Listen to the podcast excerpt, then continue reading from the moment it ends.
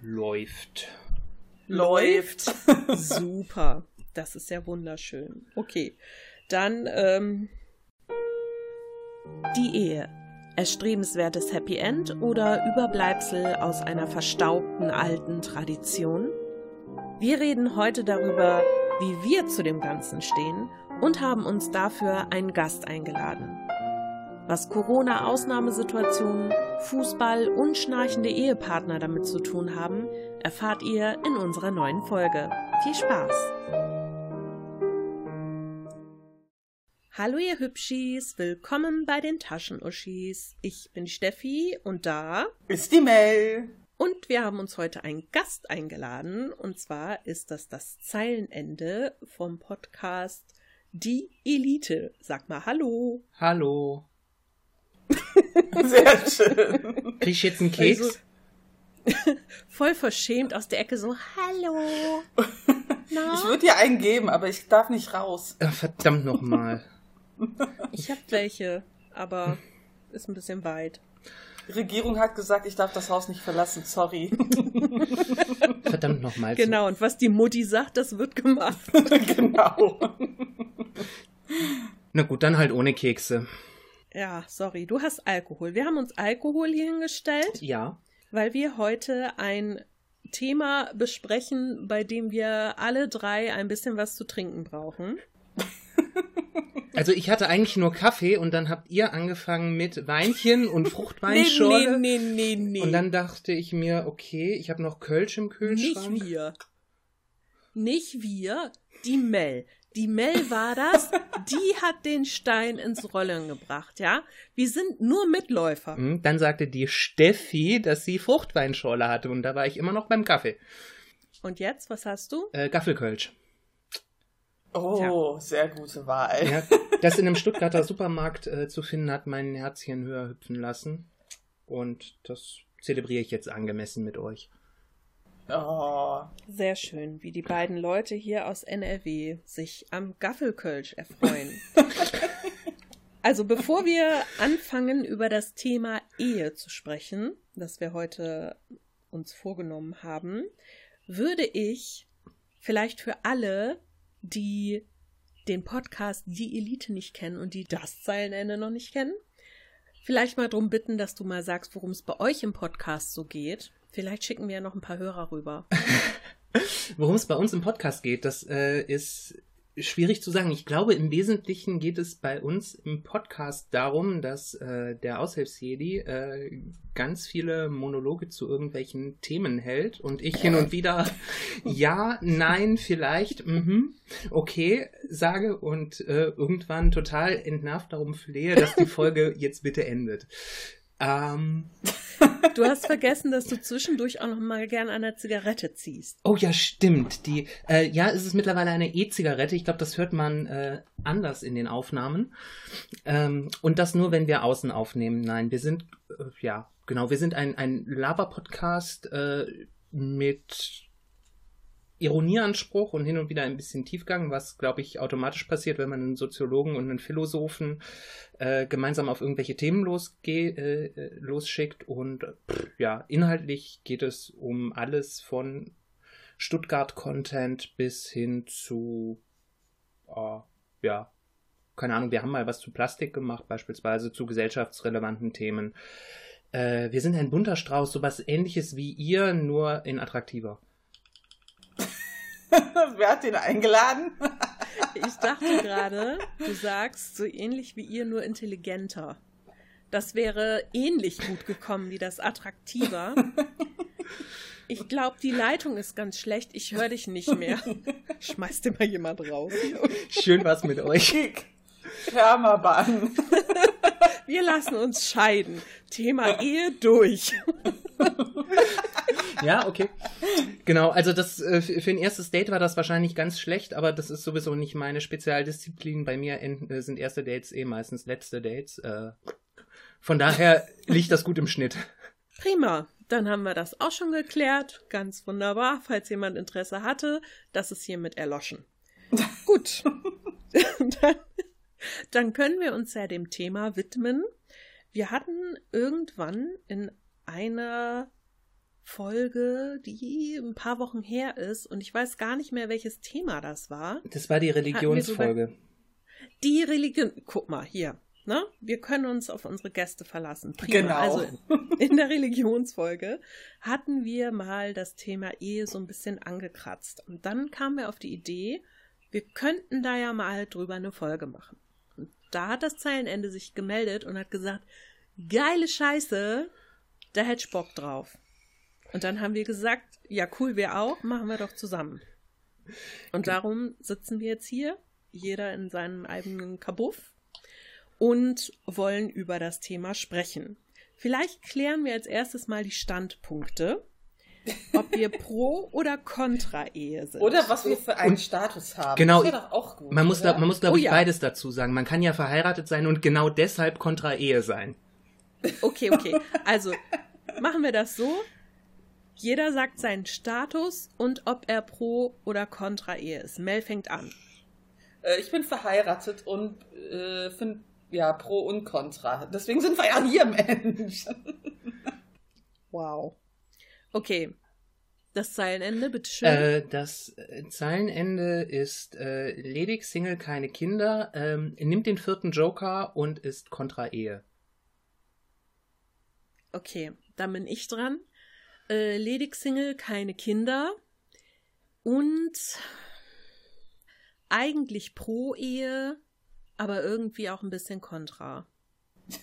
Ja. Ah, okay, ich bin also als Cool. ich bin als Buhmann hier. Ich merke das schon.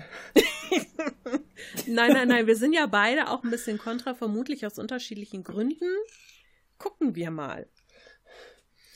So, was ich gerne wissen wollte, Ja. wie seid ihr aufgewachsen? Was ist so der Status eurer Eltern? Also seid ihr aus heilen Elternhäusern, wo die Eltern immer noch verheiratet sind?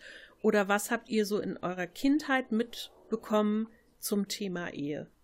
Lassen wir doch unserem Gast den Vortritt. Ähm, ja. Du, der Status. Ähm, meine Eltern sind seit 1984 verheiratet, ob glücklich oder nicht, das äh, möchte ich denen überlassen. Ähm, das heißt, das sind jetzt ähm, über 35 Jahre, ne? 36 Jahre müssten die jetzt verheiratet sein. Alter Verwalter. Die sind länger verheiratet, als ich alt bin. Das ist gruselig. Was? Wie Du warst doch kein. Karneval, kein Karnevalsunfall. Äh, nee, ich, ich, ich habe mal aus Versehen nachgerechnet. Äh, ich bin, äh, ich müsste irgendwann in einem Sommerurlaub gezeugt worden sein. Ja, ach so, ja, dann ist okay. Fahre fort. Ähm, und ja, das ist, äh, also ich war, glaube ich, kein Unfall, weil meine Eltern danach noch mal zwei Unfälle hatten, ähm, die sich in jüngeren Geschwistern geäußert haben. Also offenbar irgendwie so glückliche Familie mit Dorfkindheit. Und tatsächlich in meiner Familie, in meiner niedlichen kleinen Familie mit meinen Onkels und Tanten und so, gibt's tatsächlich auch keine Scheidungen. Die sind alle äh, munter immer noch miteinander zusammen liiert. Wie eklig ist das Ja, denn? es ist voll widerlich, ne? Das, das, das, das, äh, das, Kommst du aus dem Ponyland oder was? ich komme sowas von aus dem Ponyland, das glaubst du gar nicht. Ich war auf einem evangelischen Gymnasium, noch mehr Ponyhof geht nicht.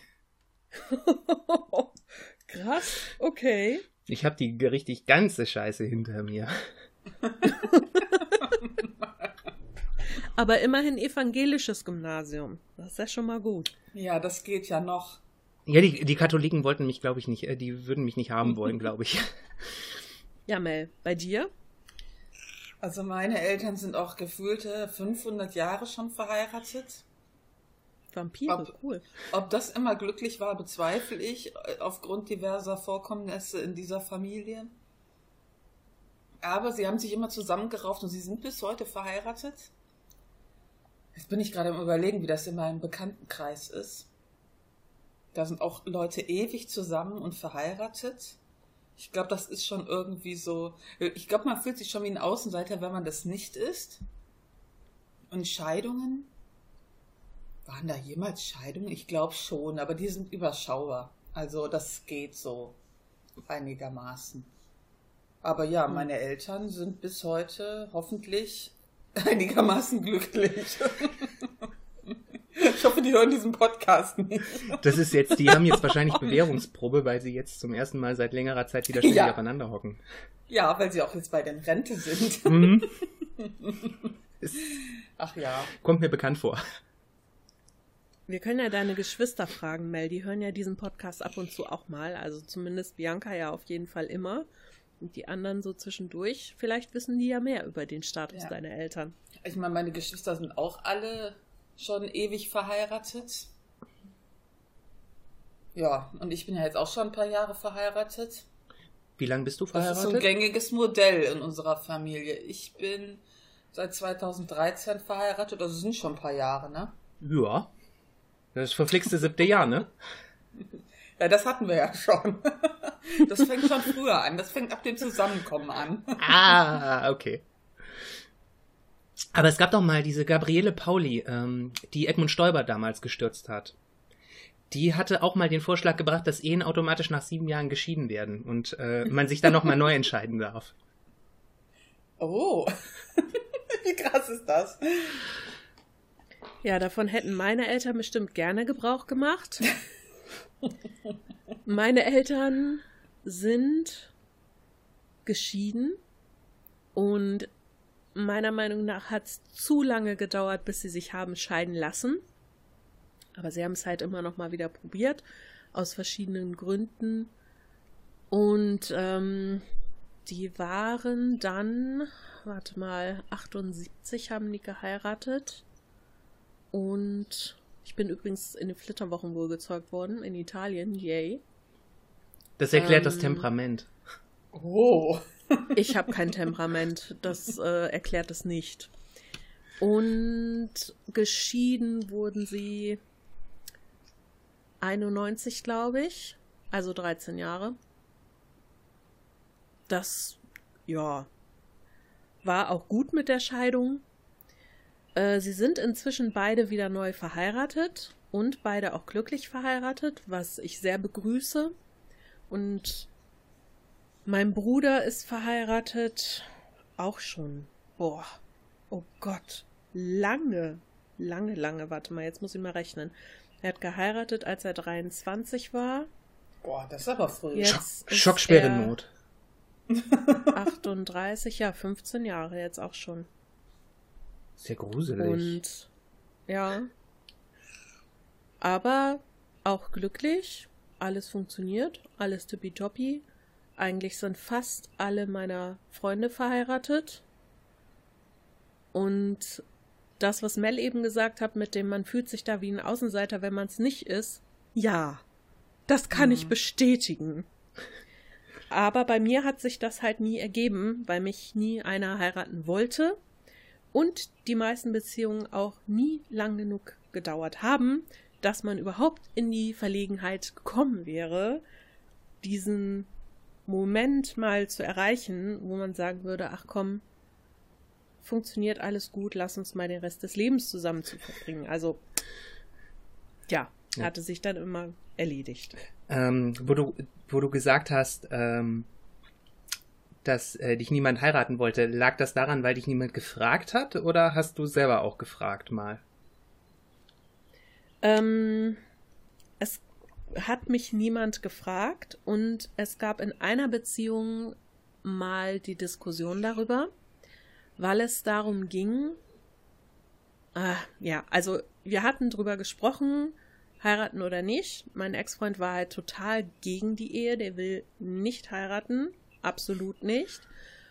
Aber er wollte halt gerne ein Kind Aha. mindestens eins. Und dann ging es halt darum, ja, bla bla, ob wir ein Kind kriegen und ich habe mich breitschlagen lassen, sag ich mal. Und habe gesagt, okay, aber, jetzt kommt hier so ein geiles Motorrad vorbei, aber ähm, wenn wir ein Kind kriegen, ich möchte verheiratet sein. Das ist halt auch, man merkt, jetzt kommt mein Standpunkt, ich bin da ein bisschen altmodisch. Ich möchte, wenn ich eine Familie gründe, verheiratet sein, was für mich einmal was mit der Bindung zu tun hat, die ich so klassisch als sehr schön und sicher empfinde, auch wenn es das natürlich im Grunde nicht ist, ist ja ein bisschen vorgegaukelt schon. Aber was für mich auch was mit Rechten zum Beispiel zu tun hat. Wenn jetzt zum Beispiel ein Partner verstirbt oder krank wird und das ist was mit dem Kind und als Ehepaar hast du da schon andere Möglichkeiten, als wenn zum Beispiel nur die Vaterschaft anerkannt ist oder so. Jedenfalls ging es dann darum, von wegen, ja, hier, wenn Kind und äh, möchte ich verheiratet sein, hat er gesagt, nö. Habe ich gesagt, Alter! das ist ja schön. Vielen Dank. Und dann hat er gesagt, nein, nein, also äh, er möchte nicht wegen eines Kindes heiraten. Habe ich gesagt, okay, sollten wir dann trotzdem ein Kind bekommen, dann wird das Kind meinen Nachnamen tragen. Dann hat er gesagt, das möchte er aber nicht. Er möchte, dass das Kind seinen Nachnamen hat. Da habe ich gesagt, ja, aber wenn wir nicht verheiratet sind, ist mein Nachname automatisch der Nachname des Kindes. Ja, das könnte ich ja ändern lassen. Ich so, ja, mache ich aber nicht. Mir doch egal. Ich möchte doch so heißen wie mein Kind. Mein Kind soll so heißen wie ich. Und dann hat er gesagt, ja, okay, dann würde er sich das mit dem Heiraten nochmal überlegen. Und dann habe ich gesagt, leck mich am Arsch auf keinen Fall. Und da ich bis heute immer noch kinderlos bin, wissen wir ja, was daraus geworden ist. Aber Alter, oh, nee. was für ein Shovi. ja, das ist er schon so ein bisschen, glaube ich. Ja, ist er. er, ist, er ist wirklich ein ganz, ganz lieber und wir sind heute immer noch befreundet, aber er hat teilweise wirklich so ein bisschen komische Ansichten. Und vor allen Dingen sehr egoistische Ansichten. Aber gut, das ist hier nicht das Thema. Jedenfalls, was ich ja gerade schon erwähnt habe, für mich ist es so, Ehe ist so eine sehr traditionelle Sache. Ja. Und ich bin in puncto Beziehung und Familie sehr der traditionelle Typ. Ich muss ganz ehrlich zugeben, das hat auch was mit der gut versteckten romantischen Seite in mir zu tun, dass ich mir denke, ach, die wahre Liebe und Heirat und dann ist für immer alles gut. Das ist natürlich Blödsinn, aber mein klein Mädchenherz sagt mir das bis heute so. Hm. Das, das eigentlich Schlimme daran ist ja, dass gerade das eine ziemlich moderne Erfindung ist eigentlich. Ja. Diese Sache mit, mit der Liebesheirat. Ist es? Ja, ist es. Also, ähm, ja, ist es. Ähm, also man, man sagt so gemeinhin, das ist so etwa um 1800 entstanden. Also, oder anders gesagt, also ursprünglich war Ehe vor allen Dingen gerade ähm, das Verhältnis von Familien zueinander zu klären. Stimmt wohl, ja. Ähm, es ging auch darum äh, zu klären, wer mit wem äh, Sex haben darf. Ähm, und welchen Status Kinder haben sollen. Und vor allen Dingen war es dann aber immer so, so Versorgungssachen. Ne? Also ähm, heirate gefälligst mit irgendjemandem, der dich auch durchs Leben bringen kann. Und ähm, das hat sich im Prinzip so bis in die 1950er Jahre gehalten, dass da äh, im Wesentlichen, okay, wir können uns ganz gut leiden und äh, du kannst Kinder bekommen und du kannst dafür arbeiten gehen und mich und meine Kinder durchbringen, also lass uns jetzt bitte heiraten. Das war so, aufgrund der, der Lebensumstände war das ganz häufig äh, so, dass äh, Ehen so funktioniert haben.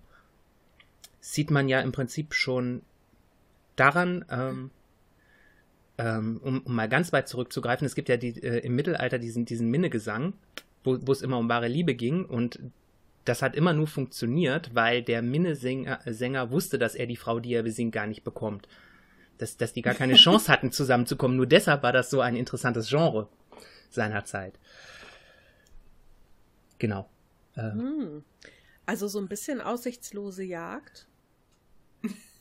Ja, genau. Ähm, und äh, dadurch konnte man die Frau natürlich auch, äh, konnte man die Frau auch idealisieren. Also es gab dieses, diese Vorstellung von der romantischen Liebe, ja tatsächlich, aber äh, das war nichts, was irgendwie in einer konkreten Ehe enden sollte, weil die Ehe halt, äh, ich heirate jemanden, der dafür sorgt, dass meine Familie weiterlebt, ne, mit äh, und mir einen, mir einen Stammhalter da hinsetzt, oder eben, wie gesagt, der abends ein, ein Wildschwein über die Schultern geschlungen mit nach Hause bringt, damit ich was zu essen habe.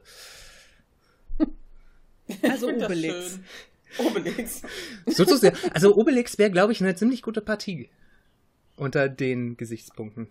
Ja, das mag sein. Also es ist ja Aber generell siehst du dein so Typ jetzt, ja. Stehst du nicht so auf Rothaarige? Entschuldigung. Äh, wir haben vor nee, ich sag da jetzt nichts Lassen zu. wir das. Lassen wir das. Also generell ist ja auch diese Idee von, es gibt nur eine einzig wahre Liebe und mit der bleibt man bis ans Ende aller Tage zusammen, ist ja auch eine neue Sache. Ähm, auch in Zeiten, in denen nicht mehr idealisiert werden muss, sag ich mal, weil man ja im Grunde inzwischen durch alle Stände, sag ich mal, durch alle Kulturen kreuz und quer heiraten kann. Ja.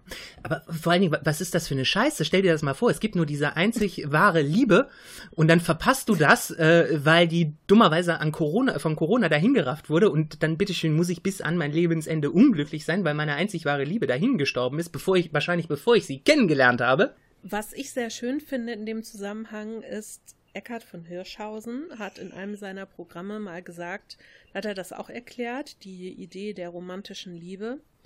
Und da hat er auch gesagt, das Ding ist, wenn es für jeden Menschen nur einen passenden Partner geben soll und einer von uns allen entscheidet sich falsch, dann geht's für alle anderen nicht mehr auf.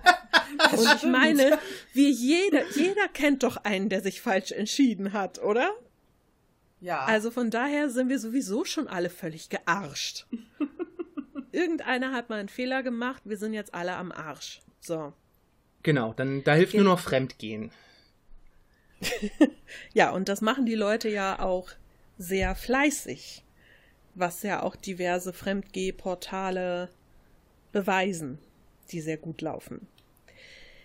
Es ist aber so, dass viele, viele Menschen immer noch an die Ehe glauben und auch an diese Liebesehe. Ich habe mir da einfach mal Zahlen rausgesucht für 2019, die im Januar veröffentlicht wurden. Mhm. Die kann man auf statista.com nachlesen. Ich kann das gerne mal verlinken in den Shownotes.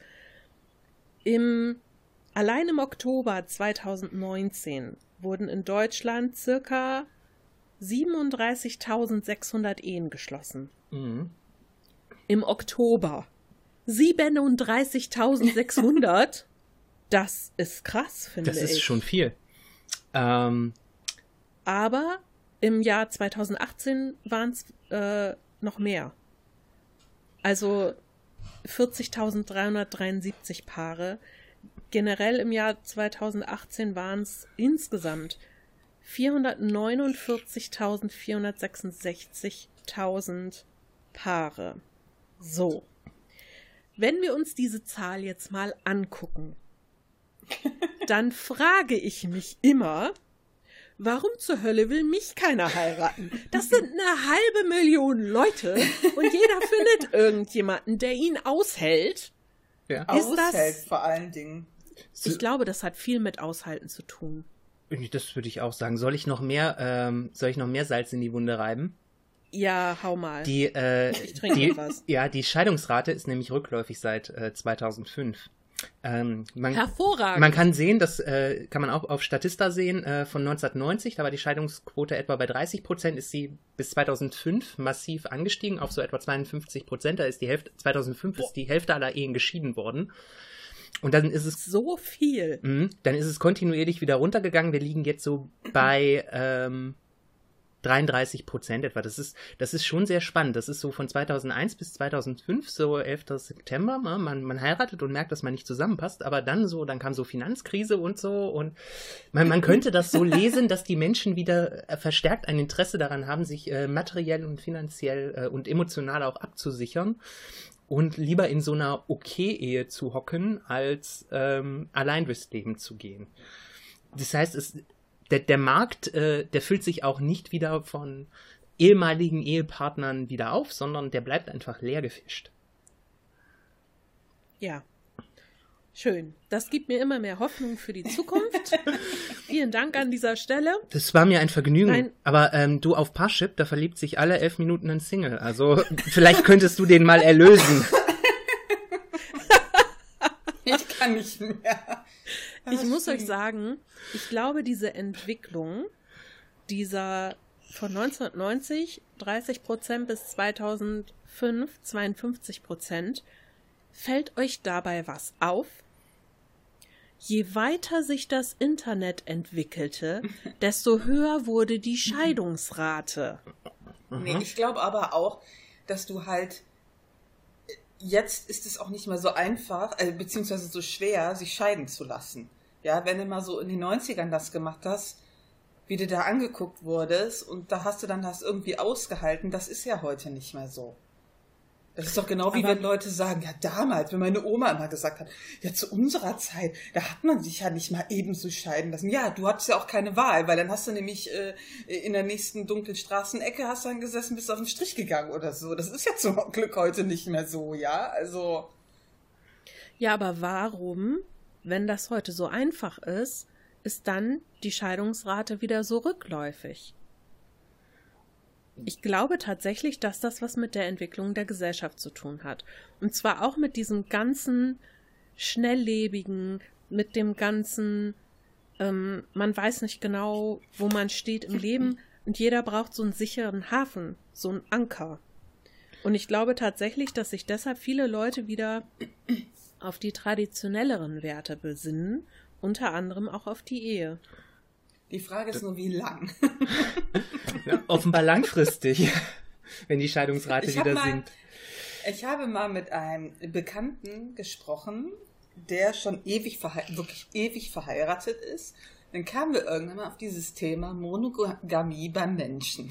Und eigentlich sind wir der Meinung, dass der Mensch dafür gar nicht gemacht ist. Boah, vielleicht seriell monogam. Ja, so, ja, so, so ein paar Jahre vielleicht, aber wir glauben so, ah, ich heirate jetzt mal mit 20 und wir leben dann, bis ich 90 bin und tot umfalle zusammen. Ich glaube, dass das nicht so von der Natur gedacht ist. Ja. Also ich meine, wenn man das mal streng biologisch sieht, dann geht es ja sowieso darum, dass du äh, möglichst, dass du möglichst äh, deine Gene weitergibst und das möglichst in, natürlich. in breiter äh, Kombination. Das heißt, bei mir ist da irgendwie was komplett falsch gelaufen. Äh, aber der, der Mann äh, sollte sich mit möglichst äh, vielen Frauen äh, fortpflanzen und die Frau sollte eigentlich auch möglichst wegen der Rekombination auf äh, möglichst viele Männer Wert legen.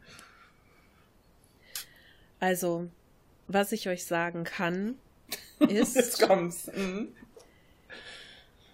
diese Sache, was viele Leute sagen, ich gehe als Jungfrau in die Ehe, also was heißt viele, es sind ja zum Glück nicht ganz so viele, und ich muss Zum sagen, Glück. zum Glück, ja, ich muss sagen, zum Glück, das finde ich nämlich ganz, ganz schlimm. Ich auch. Man also sollte man vorher kann üben. mich, ja, also erstens das, denn mal ganz ehrlich, ich spreche jetzt mal so frei von der Leber weg. Wenn ich als Frau einen habe, mit dem ich mich verheirate und ich durfte vorher nicht testen und er durfte vorher auch nicht testen und ich merke, verdammt, der hat gar keine Übung und das ist grottenschlecht, da habe ich doch schon gar keinen Bock mehr. So. Aber du Denn- hast doch gar keine Vergleichswerte, wenn du vorher auch nicht Eben. hast. Nein, Eben. nein, aber wenn ich üben Das konnte ist wahrscheinlich und er der nicht, Trick. Ah, okay. zum Beispiel. Ja, natürlich, klar, du hast keine Vergleichswerte, aber guck mal. Ähm, für mich ist das zum Beispiel so, dass ich dann denke, okay, ich habe keine Vergleichswerte, aber dann kommt doch irgendwann der Drang, mal rauszufinden, wie ist das mit anderen? Muss ich jetzt immer Nudelsuppe essen, nur weil ich einmal Nudelsuppe bestellt habe?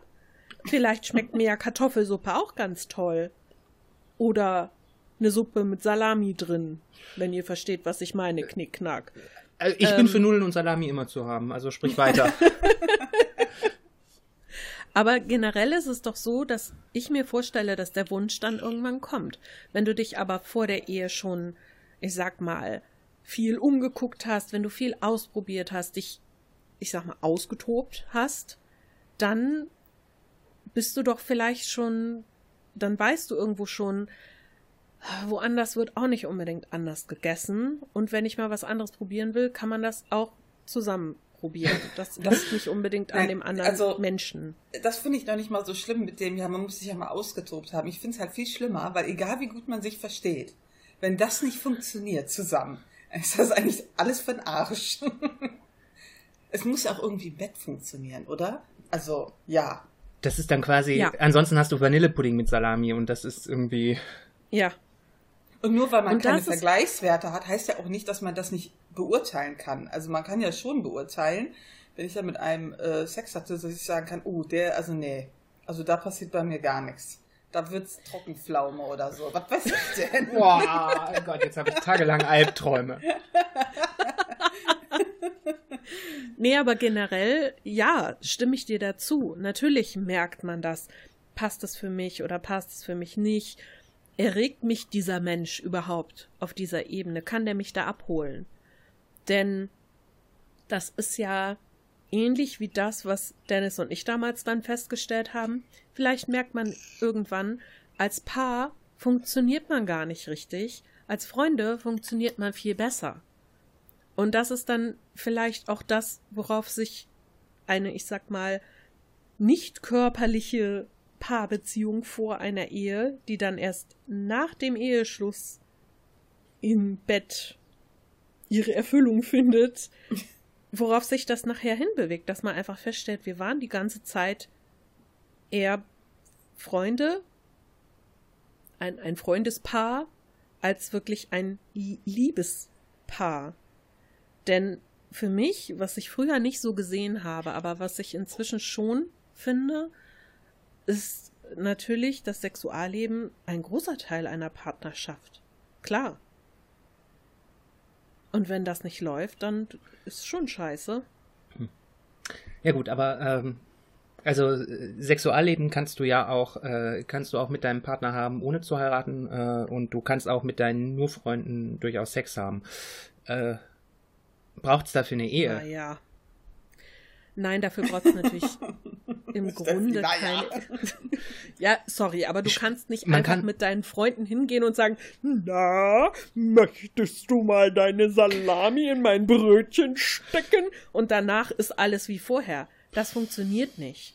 Das geht nicht. Also aus meiner Erfahrung. Das können andere Leute ganz anders sehen, aber es funktioniert nicht. Natürlich brauche ich dafür keine Ehe. Aber eine Ehe ist natürlich auf einer ganz anderen Ebene auch eine, eine Sicherheit, eine ganz andere Verbindung. Wenn es nur um Sex gehen würde, klar, keine Frage, dafür brauchst du keine Ehe.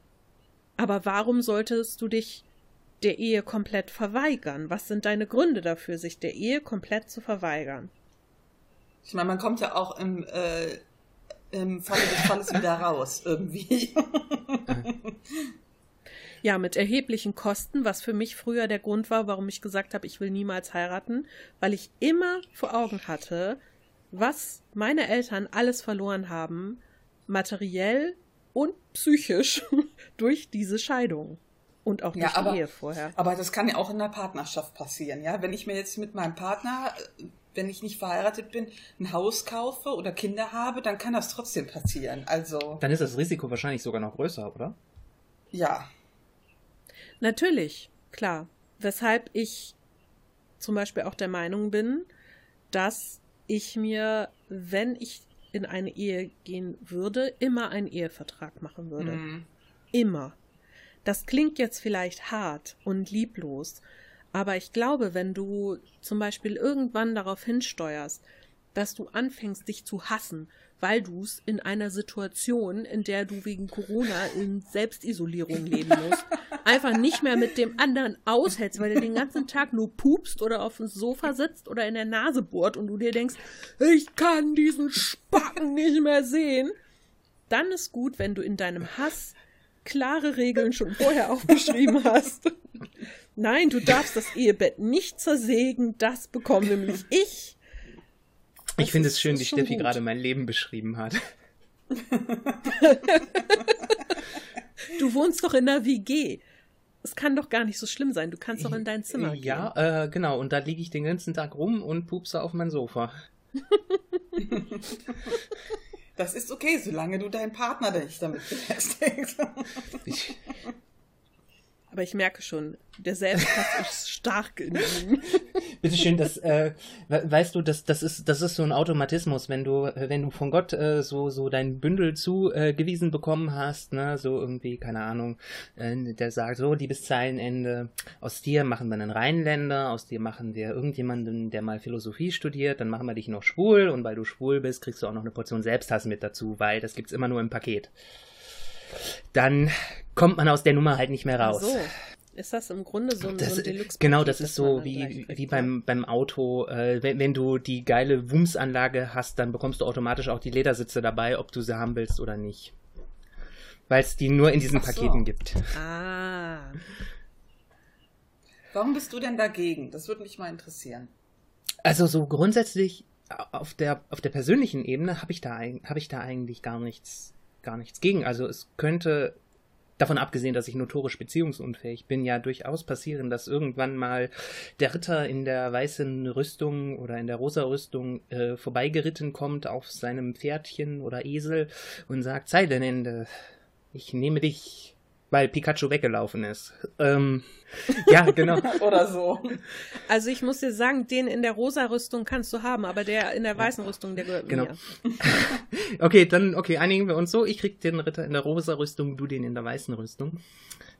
Ähm, Perfekt, gut. mein, mein Problem ist, äh, damit ist, ähm, dass an, an der Ehe gewiss, an der Ehe hängen einfach, hängen, hängen Statusrechte dran, ähm, was, was in einer Gesellschaft, Mhm. ähm, zum einen, was du für Rechte hast, zum anderen auch, was gesellschaftlich akzeptiert ist oder nicht.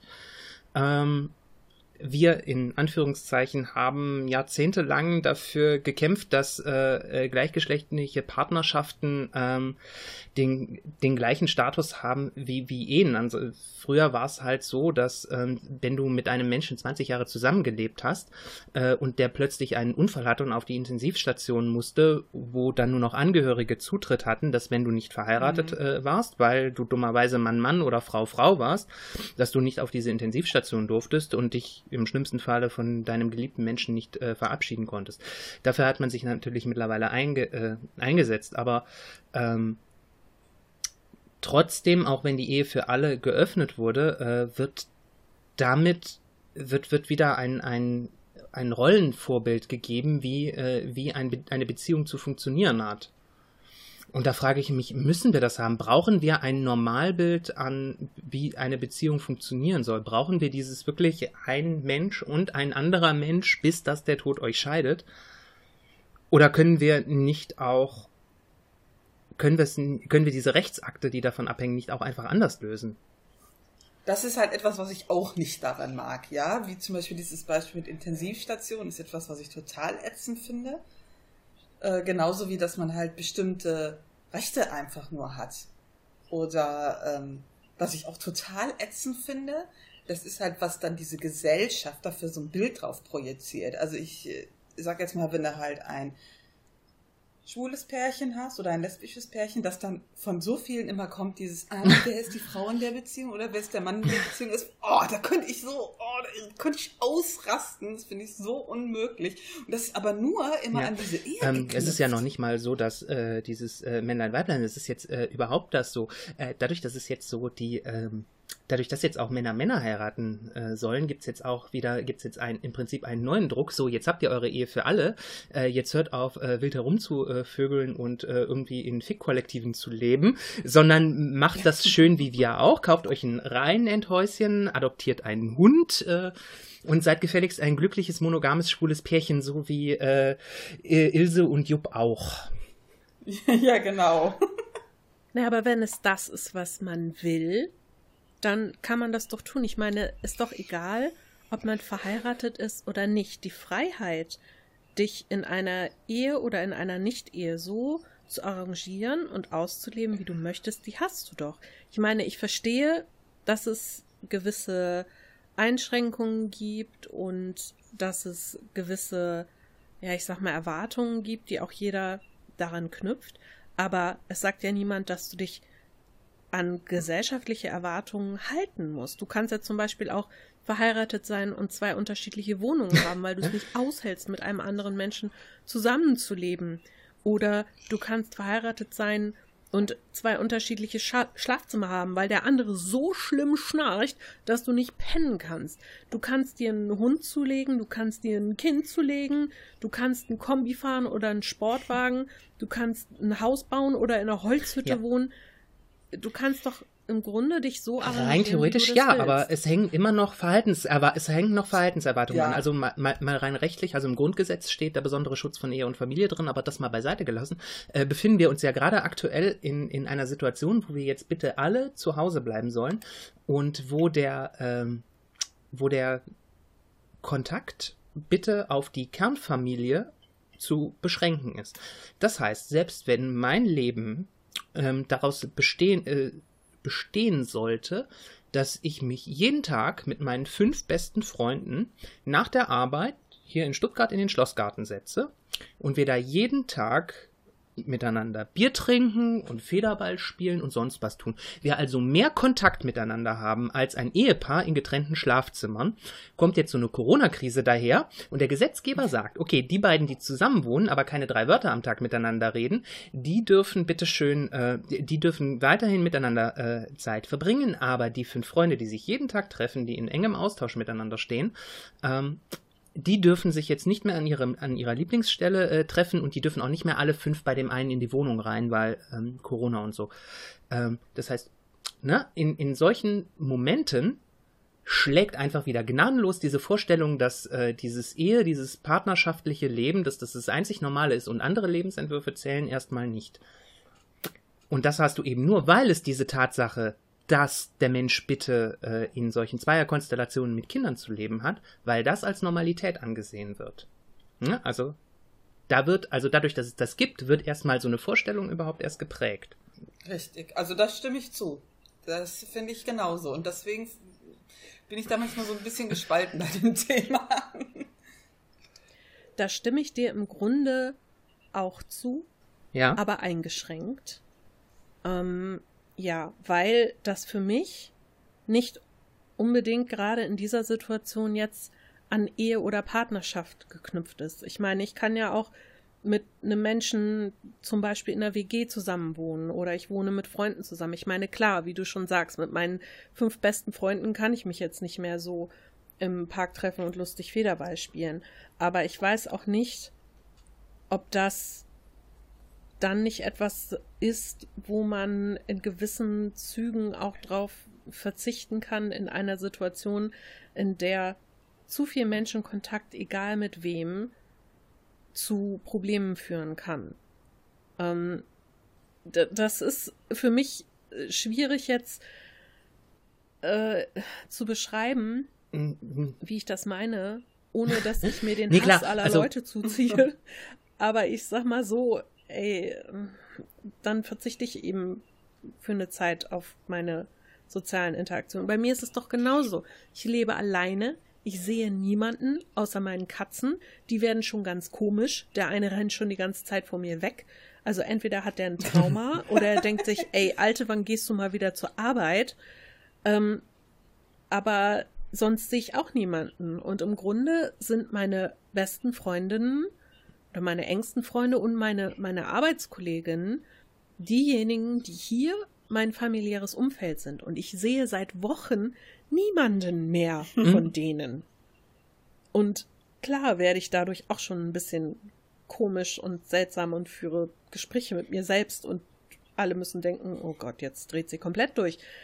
Aber ich weiß halt, okay, das hat jetzt nichts mit sie hassen mich, sie wollen mich nicht sehen zu tun, sondern es ist einfach der Situation geschuldet. Und da wäre es jetzt auch egal, ob das mein Partner wäre oder so, den könnte ich dann auch nicht ja, sehen. Aber ähm, also ich, ich finde es ja auch sinnvoll, dass es solche Situationen nicht gibt. Aber ähm, das ist halt, wenn, wenn das dein, dein, dein soziales Netz ist, dass, die, das dich auch auffängt, wenn es dir, äh, wenn es dir scheiße geht und ähm, dass dein Kontakt ist, für, für solche, äh, für, für solche Lebensentwürfe können, bedeutet das halt, das ist das halt, kann, ist es trotzdem eine Katastrophe unter Umständen. Das bedeutet dann das Gleiche für, für denjenigen, der in, in einer Ehe vorstellt, pass auf, du darfst äh, von einem Tag auf den anderen deinen, deinen Ehepartner nur noch per Skype sehen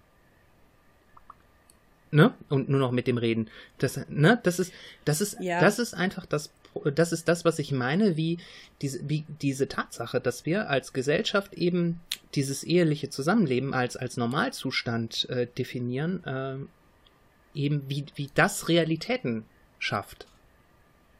für das, was erlaubt ist, wiederum auch und das, was nicht erlaubt ist. Ich bin ja sowieso in der privilegierten Situation, dass äh, mein Mitbewohner äh, mich im Zweifelsfall aufhängt.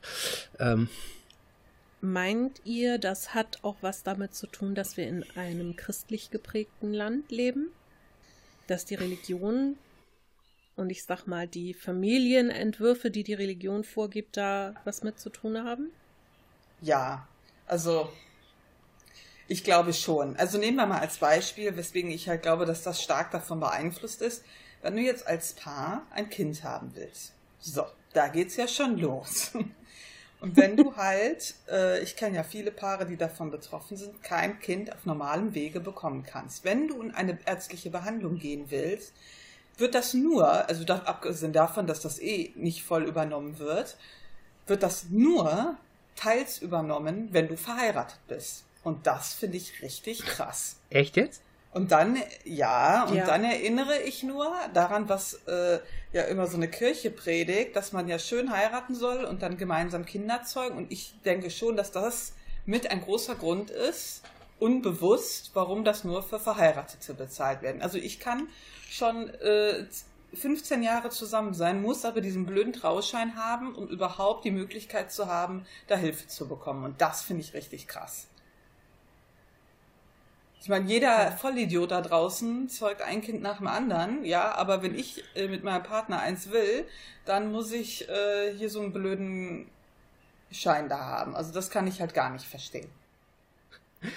Ja. Ich finde, das finde ich echt spannend. Also, ähm, weil, weil, Wusstest du das? Nee, das wusste ich tatsächlich. Ich, ich, ich glaube, beschäftige mich. Er musste sich mit dem Thema noch nie auseinandersetzen. Also bislang wollte noch niemand, äh, äh, den ich ernsthaft als äh, Partner in äh, Erwägung gezogen habe, dass ich ihm ein Kind mache.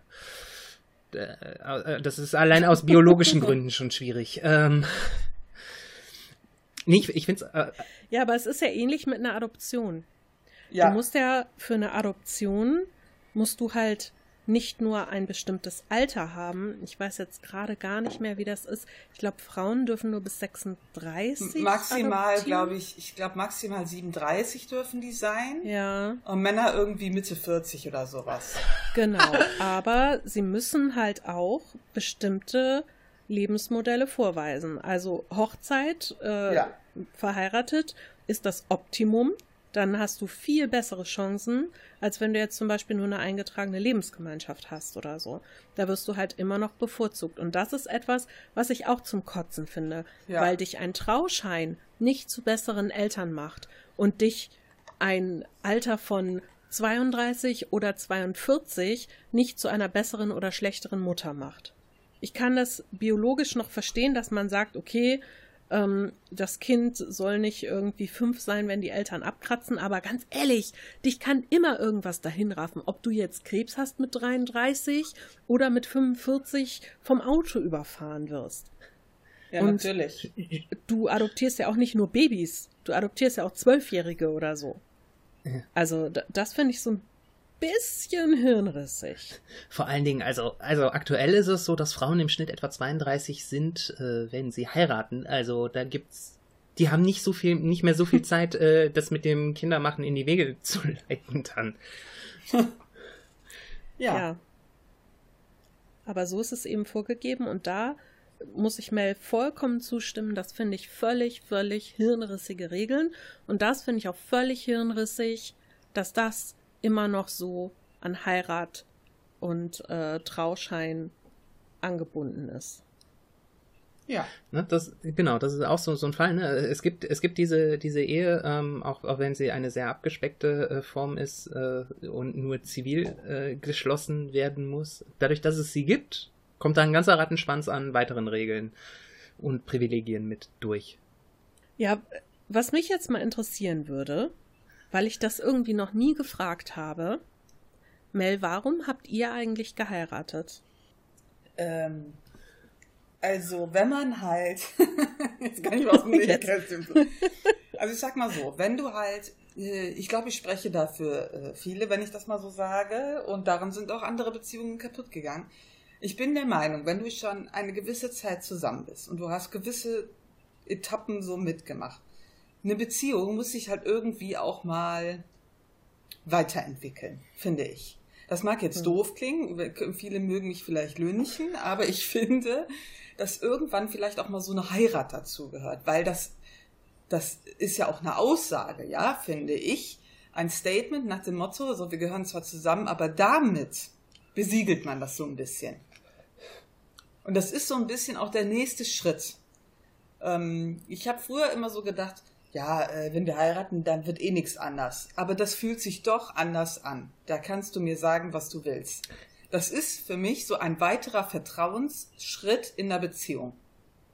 Aber dann müsste es ja eigentlich nach der Eheschließung auch noch weitere Schritte geben. Oder? Ja, gibt es ja. Ja, aber das hast du ja immer in der Beziehung, ja, sei es ein Kind, sei es, dass du Pläne zusammenschmiedest, wie vielleicht bauen wir ein Haus, vielleicht gehen wir auf Reisen, vielleicht machen wir eine Weltreise. Das kommt ja alles erst mit dem Alter. Das, diese, solche Ideen habe ich ja nicht mit 15, sage ich jetzt mal, ja. Du musst ja immer in so einer Beziehung, ich mache ja nicht so weiter, wenn ich meinen Partner habe, und mache in 20 Jahren immer noch dasselbe. Das ist nicht so. Ja, klar. Irgendwann muss was passieren. Das, ah. Ich kenne Beziehungen, die sind daran kaputt gegangen, dass der eine oder es ist in der Regel der Mann, ja, der wollte einfach so weitermachen wie bisher auch die letzten zehn Jahre. Und die Frau so, ja, toll, geht das jetzt immer mein ganzes Leben so weit? Es, es passierte einfach nichts mehr. Und es muss irgendwie mal was passieren. Und eine Ehe, die kurbelt so manches, glaube ich, an. Aber kann man dann nicht vielleicht auch zusammen ein Haus bauen oder ein Apfelbäumchen pflanzen? Muss man dafür heiraten? Muss man nicht. Aber ich finde, das ist so ein Beziehungsschritt, der so wirklich sagt, so, jetzt, so du gehörst jetzt auch laut Gesetz zu mir. So, um das so ein bisschen der, das ist ja wieder so ein gesellschaftliches Ding, ja. ja um so der Gesellschaft zu zeigen, diese Person gehört jetzt richtig zu mir. Also gehörte sie vorher schon auch, aber die Gesellschaft ist immer ein bisschen komisch und das ist so, so ein formeller Schritt. Ein Ring, sie zu knechten, sie alle zu finden, ins Dunkel so zu treiben und ewig zu binden. Ich sag mal, ich sag mal so, selbst wenn du nicht, ich sag jetzt mal krass, selbst wenn du nicht heiraten wolltest und bist mit jemandem ewig zusammen und dann spricht man mal darüber und der andere sagt zu dir, bist du verrückt, dich heiraten, das macht was mit dir. Das ja. ist völlig irrelevant, ob du heiraten willst oder von der Ehe was nichts hältst. Wenn der andere zu dir sagt, bist du bekloppt, ich heirate dich doch nicht, das das ist irgendwie nicht richtig. also auch wenn du, wenn du, für ja. Steffi ist das, glaube ich, sowas, oder?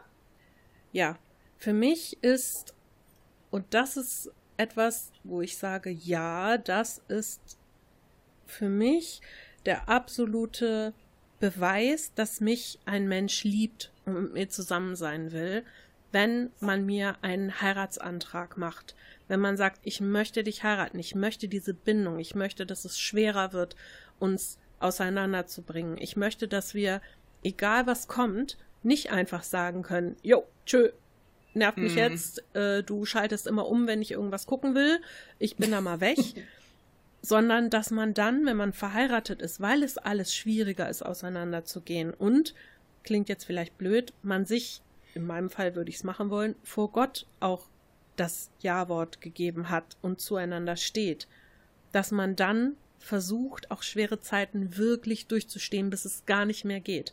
Ich finde immer, in einer Beziehung ohne Trauschein hat das immer noch so den Anschein von, ach, da war gerade nichts Besseres. Oder zumindest kann der Eindruck für einen entstehen. Wenn jemand aber kommt und sagt, ich möchte dich heiraten, das ist für mich das Ultimative, dieser Mensch will wirklich mit mir zusammen sein. Und ich weiß, dass das super kitschig ist. Und ich weiß, dass das eine oft nichts mit dem anderen zu tun haben muss. Und viele auch heiraten wegen steuerlichen Gründen oder wegen ihren Kindern oder so. Aber auch wenn ich es nicht gerne zugebe, ich bin scheiße romantisch und ich möchte die Liebe meines Lebens treffen. Und dass ich das noch nicht hatte und dass niemand mich jemals so geliebt hat, um zu sagen, ich möchte den Rest meines Lebens mit dir verbringen, das macht mich fertig. Das macht mich wirklich ungelogen fertig.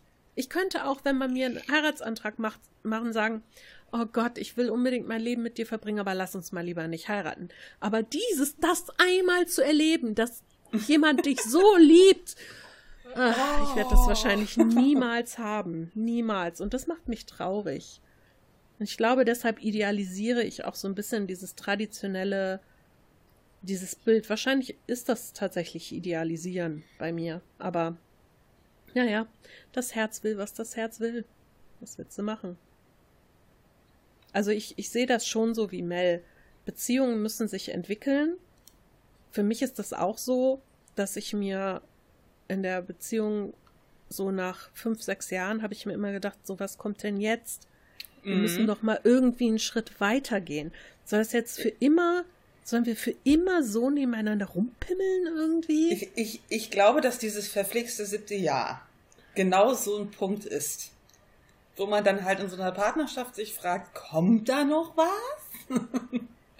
ja.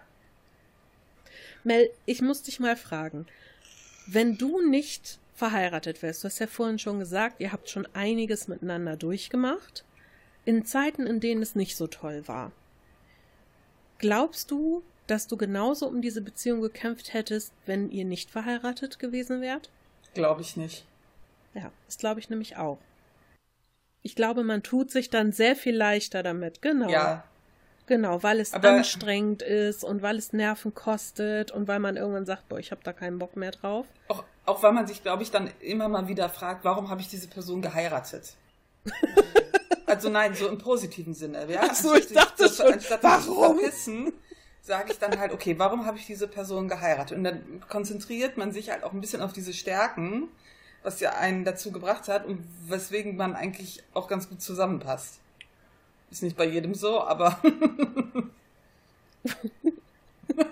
das sei mal so nur gesagt. ja.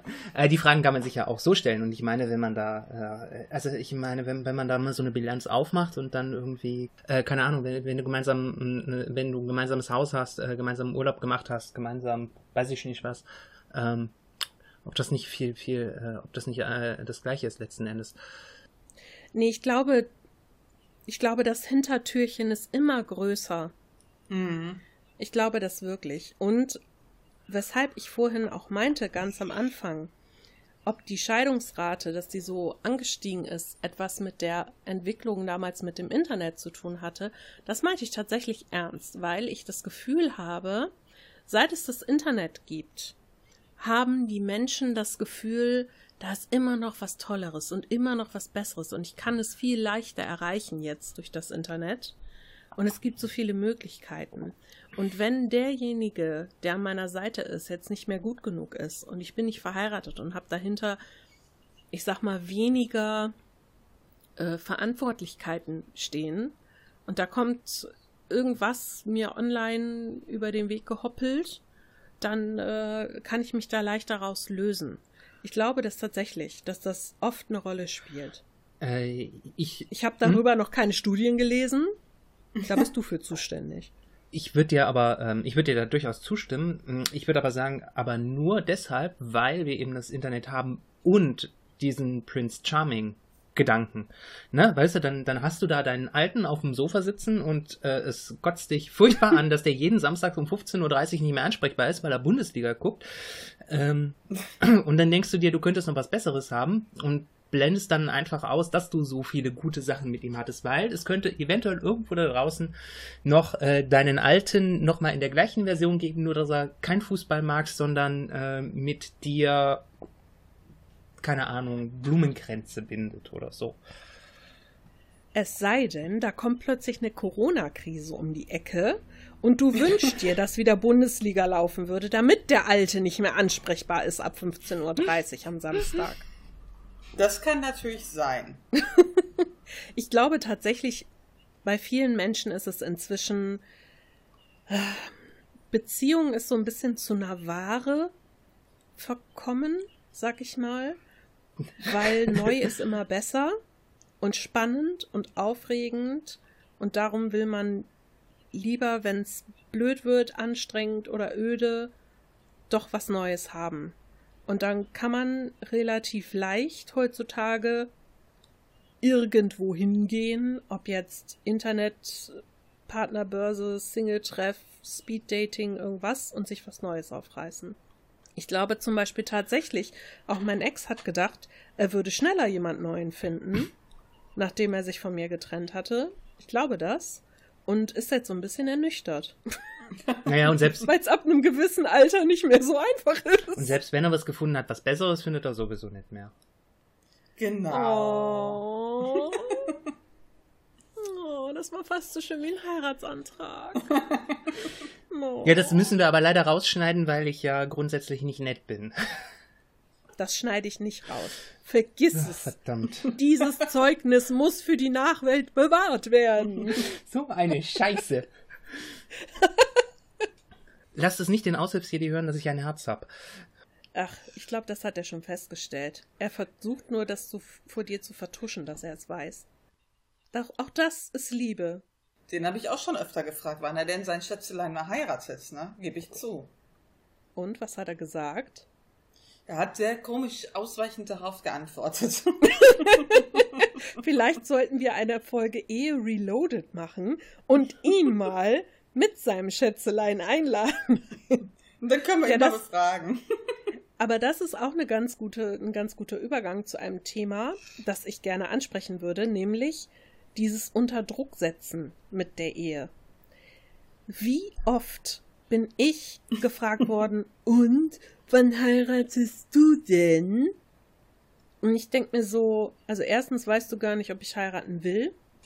Und zweitens kann es dir als Mensch, den ich einmal in fünf Jahren sehe oder entfernte Verwandte oder whatever, doch scheißegal sein. Aber tatsächlich, wenn du als Frau so die Mitte 20 erreichst, wirst du ständig gefragt. Ja, Ständig.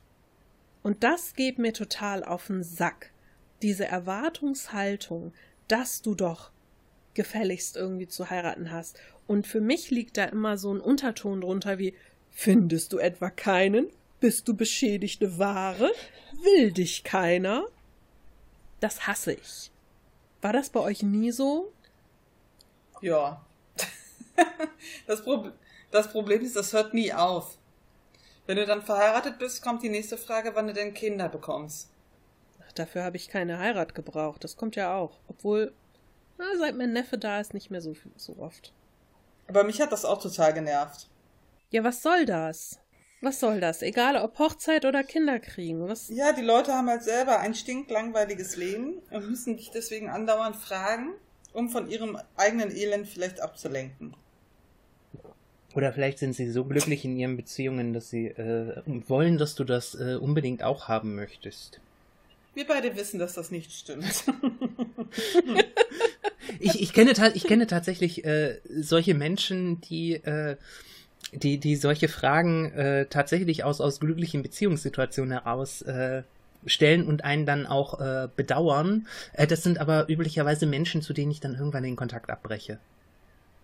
Boah. Komisch. Das ist so, so, Verstehe ich gar nicht. das, genau, die, die verstehen das auch nie, äh, aber so ist es.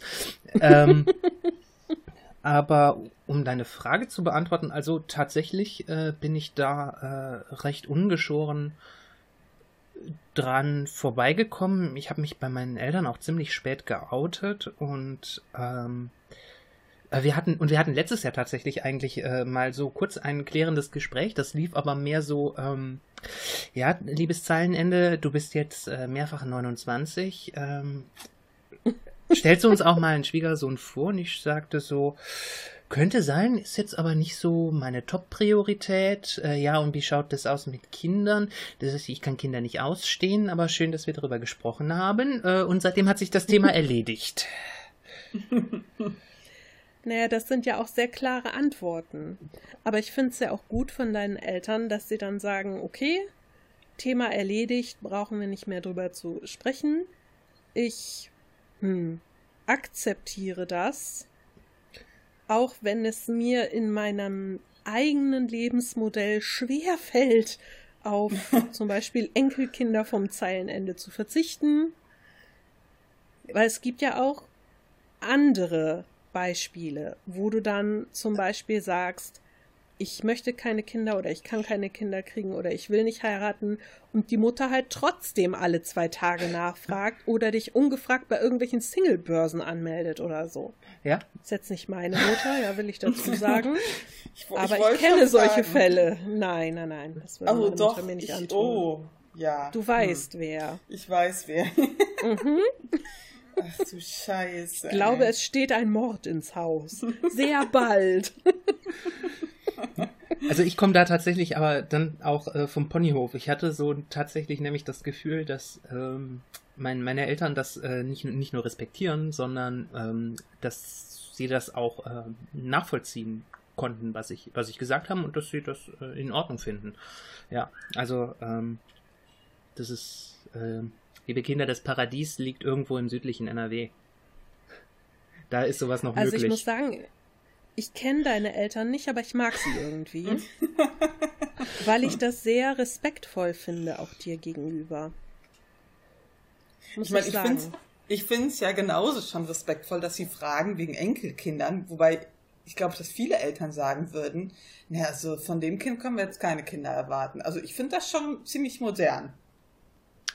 Ja, das stimmt. Ja, sind sie bei mir natürlich total an der richtigen Adresse. Äh, Ja, Weil ich, äh, ich habe ja, äh, ich habe beruflich äh, mit, äh, habe ich mit äh, Eltern zu tun, von Eltern von Kleinkindern. Und ich habe im Wesentlichen diesen Job angenommen, weil ich mir da hin und wieder vorstellen kann, wie Kinder ganz übel verletzt werden. boah. Wow. Oh, oh, oh.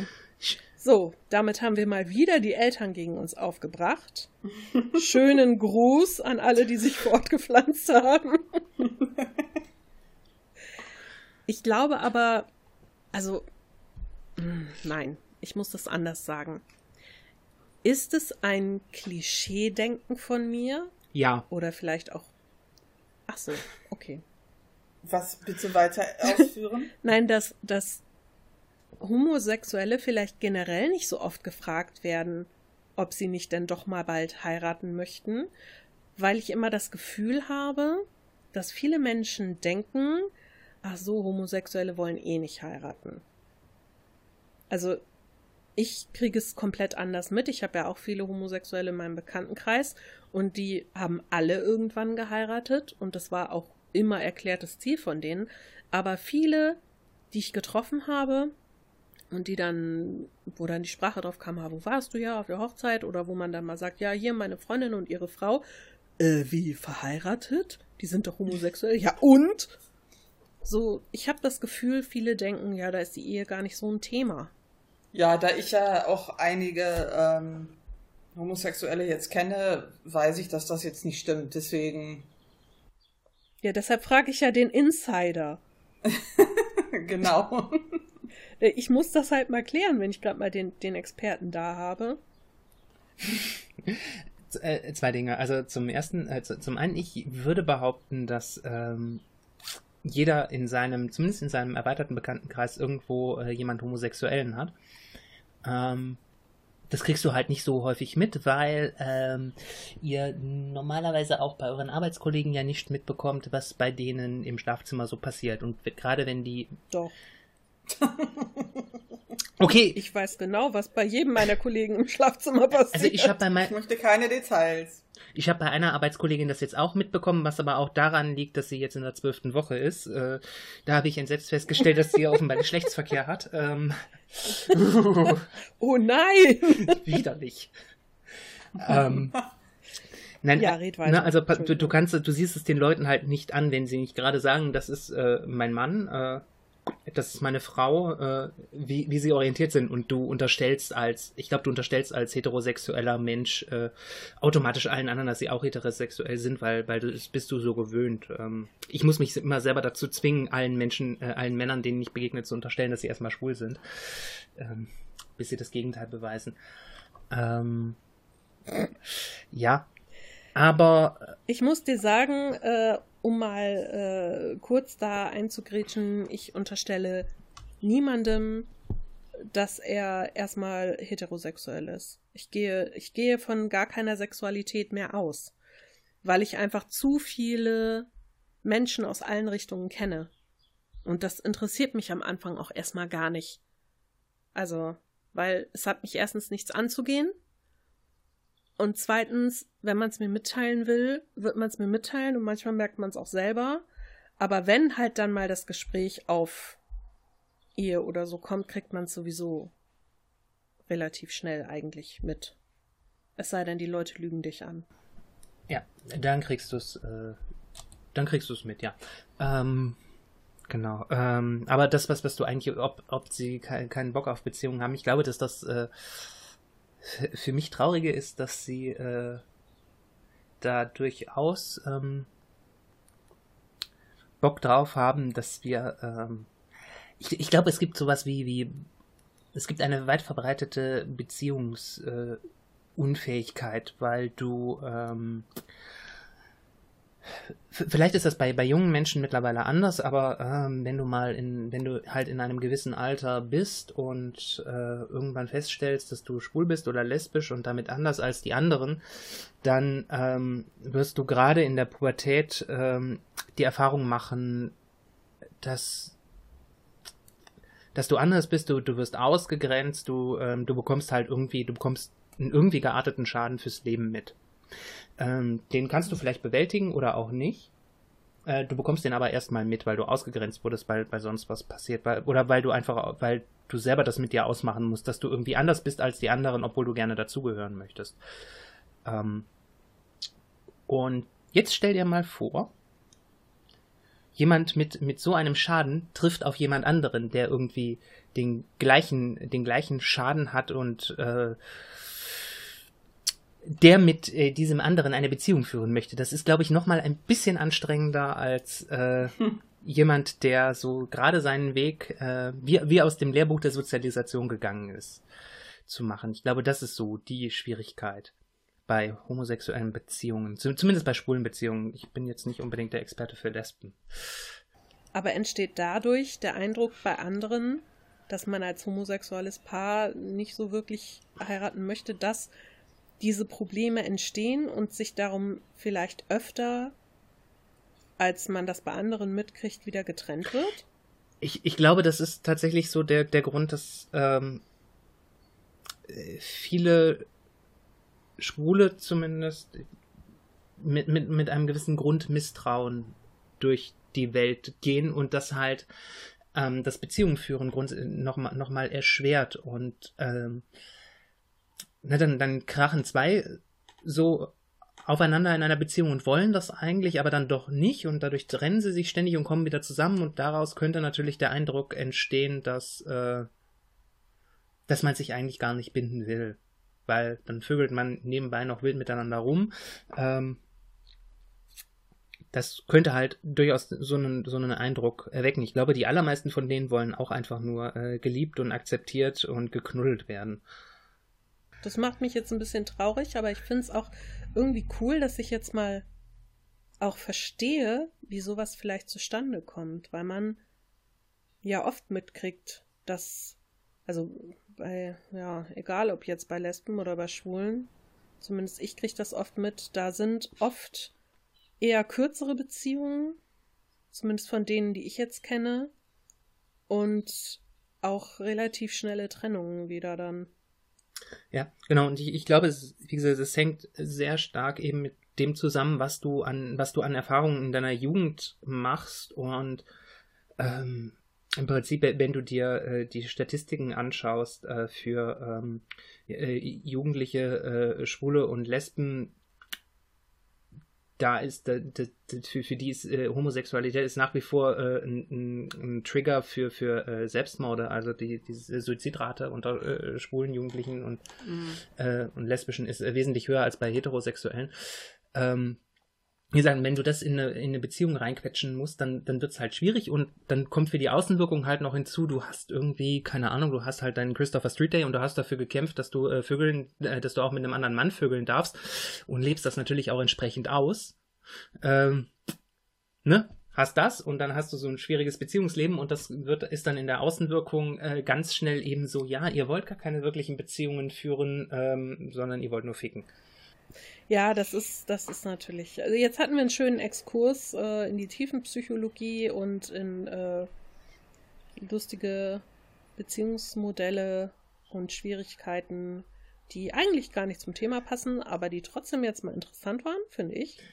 Ähm, möchtest du zum, Absch äh, zum Abschluss noch einen lustigen Fun-Fact aus der Bibel haben? Immer doch, oder? Ah, du, komm, du, du hast es dir doch jetzt bestimmt extra rausgesucht. Da will ich dir das nicht nehmen, das hier noch zu droppen. Ja. Los geht's. Pass auf. Ähm, Thema äh, Vielehe. Äh, von christlichen Kirchen wird das ja grundsätzlich verurteilt, aber in der Bibel steht drin, alttestamentarisch gibt es die Pflicht, die Ehefrau eines verstorbenen kinderlosen Bruders zu heiraten, ungeachtet eigener Ehefrau. Und dann musst du ja, und du musst mit ihr ein Kind zeugen. Und der erste Junge, der aus, die, Äh. aus dieser Zeugung hervorgeht, der gilt dann als Sohn des Bruders. Das heißt, wenn mein Bruder eine Frau heiratet, frecherweise den Löffel abgibt, bevor er ein Kind zeugt, müsste ich diese Frau heiraten und mit der irgendwie einen Jungen auf die Beine stellen. Aus christlicher Scheiße. äh, Nächstenliebe. Ich bin gerade auf so vielen Ebenen verstört, Und dass ich dafür kaum Worte. Ernsthaft? ja, ernst, ernsthaft. Äh, Quellenangabe Wo steht das in der Äh, Bibel? Deuteronomium 25, Vers 5 bis 10. Und äh, für diejenigen, die es nicht wissen, Deuteronomium ist äh, das fünfte Buch Mose. ich krieg die Tür nicht zu. Krass. Ich wusste, das ist ein schöner Rausschmeißer. Ja, der schmeißt mich jetzt auch aus den Socken, muss ich sagen. Das ist. Ja, okay. Hm. Was machst du denn? Was machst du denn, wenn der, wenn der Bruder, der stirbt, der die Frau hatte, nur eine Schwester hat und keinen Bruder? Dann bleibt die Frau aber unverheiratet und kriegt den nächsten irgendwie ab oder muss die für immer alleine bleiben? So tief. Ist auch eine gute so, Frage. ja, ne? das stimmt. So tief bin ich dann nicht in die Recherche äh, eingedrungen. Wahrsch- wahrscheinlich gibt's da irgendwie ein, äh, gibt's da irgendwie ein christliches Gesetz, dass äh, wenn du eine Tochter hast, du automatisch auch äh, irgendwie äh, einen, einen Sohn haben musst. Könnte ich mir vorstellen. Bestimmt. Oder die Frau wird einfach, na, die brauchen wir nicht mehr, die ist jetzt kaputt, die kommt auf den Müll. Die wird einfach. Mal gucken, ob wie die Schwimmstunden von der so angeschlagen haben. Oder mal wieder eine schöne Steinigung. Ist auch schön. Oder, oder man steckt sie in einen Matrosenanzug und sagt, sie ist ab sofort ein Sohn. Ja. Ja, das kann auch sein. Vielleicht gibt's ja so einen, so einen Theologen oder einen Bibelforscher unter unseren Hörern, der uns das mal erläutern kann, wie das denn funktioniert in solchen Fällen. Interessant, interessant. Ja. Cool. Dann, ähm, was ist unser Fazit aus dieser Folge? Jeder soll selber wissen, was er tut. Das ist doch zu allgemein gehalten. Entschuldigung. Fick die Ehe. Nein, Das das, ist ist zu auch nicht speziell. richtig. Das stimmt ja nicht. Also ich würde sagen, Was, ich hätte noch was. ja, Man muss immer eine, an einer Beziehung arbeiten, egal ob Ehe oder nicht. ja, das stimmt. Das stimmt. Ehe ist nicht der ultimative, ja, ich sag mal, Hafen der Liebe. Und ich glaube, eine Ehe kann auch eine Beziehung nicht retten, wenn sie denn schon ziemlich kaputt ist. Da gibt es ja auch einige, die sagen, ah, Beziehung läuft nicht mehr so toll, lass uns mal heiraten, wird bestimmt besser. Oder lass uns mal ein Kind kriegen, wird bestimmt besser. Kleiner Spoiler. Nein. Aber ich denke, die Ehe kann etwas sehr Schönes sein, wenn man bereit ist, dafür auch viel zu geben. Wenn man dafür nicht bereit ist und auch nicht so traditionell, ich glaube, dann braucht man das auch nicht. Also es ist ja egal, ob man heiraten möchte oder nicht, das macht einen ja nicht zu einem besseren oder schlechteren Menschen. Vielleicht sollte auch die traditionelle Ehe für alternative Lebensformen etwas geöffnet werden. Wie zum Beispiel, wir schlafen nicht in gemeinsamen Wohnungen. Geh weg, ich brauche fünf Kilometer Abstand zwischen uns. Oder wir treffen uns nur einmal pro Woche zum Hundespaziergang. Oder weiß ich nicht. Du kriegst eine Garage, da darfst du Fußball gucken, aber oben nicht oder so. So ungefähr stelle ich mir übrigens die ideale Beziehung vor, so wie du das beschrieben hast. Echt? Ja, genau. Bewerbungen bitte Ja, an zeilenende.dieelite.org. Ja, wir können ihn nur empfehlen. Also nachdem er vorhin so nett zu mir war, kann ich nur sagen, ihr kriegt nichts Besseres. Nehmt, nehmt, solange es noch gibt. Ja, schön. Wir haben auch gar nicht überzogen heute. Wie schneide ich das bloß? Oh je. Ja, gut. Guck mal, viel Spaß. Du hast ja eine Woche Urlaub. Ja, Ja. leck mich. Auf jeden Fall, ähm, ich möchte mich am Ende bedanken dafür, dass ich da sein durfte. Das hat äh, viel Spaß mit euch gemacht. Auch wenn ich das nie öffentlich zugeben würde. Und deswegen muss das rausgeschnitten werden. Das war Deal. Deshalb muss das rausgeschnitten werden, genau. Ah, ich habe ja die Macht der Schere. Ich kann mich da noch entscheiden. Nein, es hat mir auch sehr viel Spaß gemacht mit dir hier. Und mit Mel natürlich, wie immer. Danke. Ja. Ja, es hat wirklich viel Spaß gemacht, ja. Genau, also Le- Leute, wenn es euch auch so viel Spaß gemacht hat, dann gebt den Mädels 5 Sterne auf iTunes, ne? Oh. Oh, der macht Werbung für uns in unserem eigenen Podcast. Er macht das demnächst nochmal an öffentlicher Stelle, damit das mehr mitkriegen, äh, finde ich gut. Aber generell hat er ja recht, bewertet uns mal. gut, dann würde ich sagen, wir machen hier Schluss. Ich setze mich äh, an die Schneidemaschine und ihr könnt jetzt tun, was auch immer ihr am Sonntagabend noch tun wollt. Mel geht raiden, das weiß ich. Mhm. Und was macht das Zeilenende? Ähm, entweder dem Auf die Couch. Mitbewohner auf den Keks äh, oder Supergirl schauen. Das klingt auch nach einem Plan. Gell? Ja, dann viel Spaß dabei, ihr beiden. Was machst du? Danke. Und ich äh, werde Kerstin anrufen und dann mal gucken. Voll spannend, ich weiß. Na, auch dabei viel Spaß. Vielen Dank. Ich wünsche euch einen wunderschönen Abend. Bis dann, ne? Bis dann. Ade. Tschüss. Tschüss. Wenn euch dieser Podcast gefallen hat, dann würden wir uns sehr freuen, wenn ihr uns bewertet, am besten mit einem Daumen nach oben oder fünf Sternen. Oder wenn ihr uns etwas Feedback zukommen lasst, das könnt ihr machen über taschenuschis.de. Da sind wir mit unserer Homepage zu finden oder auch gerne als E-Mail unter feedback at taschenuschis.de. Ansonsten sind wir auch auf Facebook, Twitter und Instagram zu finden. Lasst uns einfach alles zukommen, worauf ihr Lust habt. Wir treten sehr gerne mit euch in Kontakt und wir würden uns freuen, wenn wir euch als Hörer beim nächsten Mal wieder begrüßen dürfen.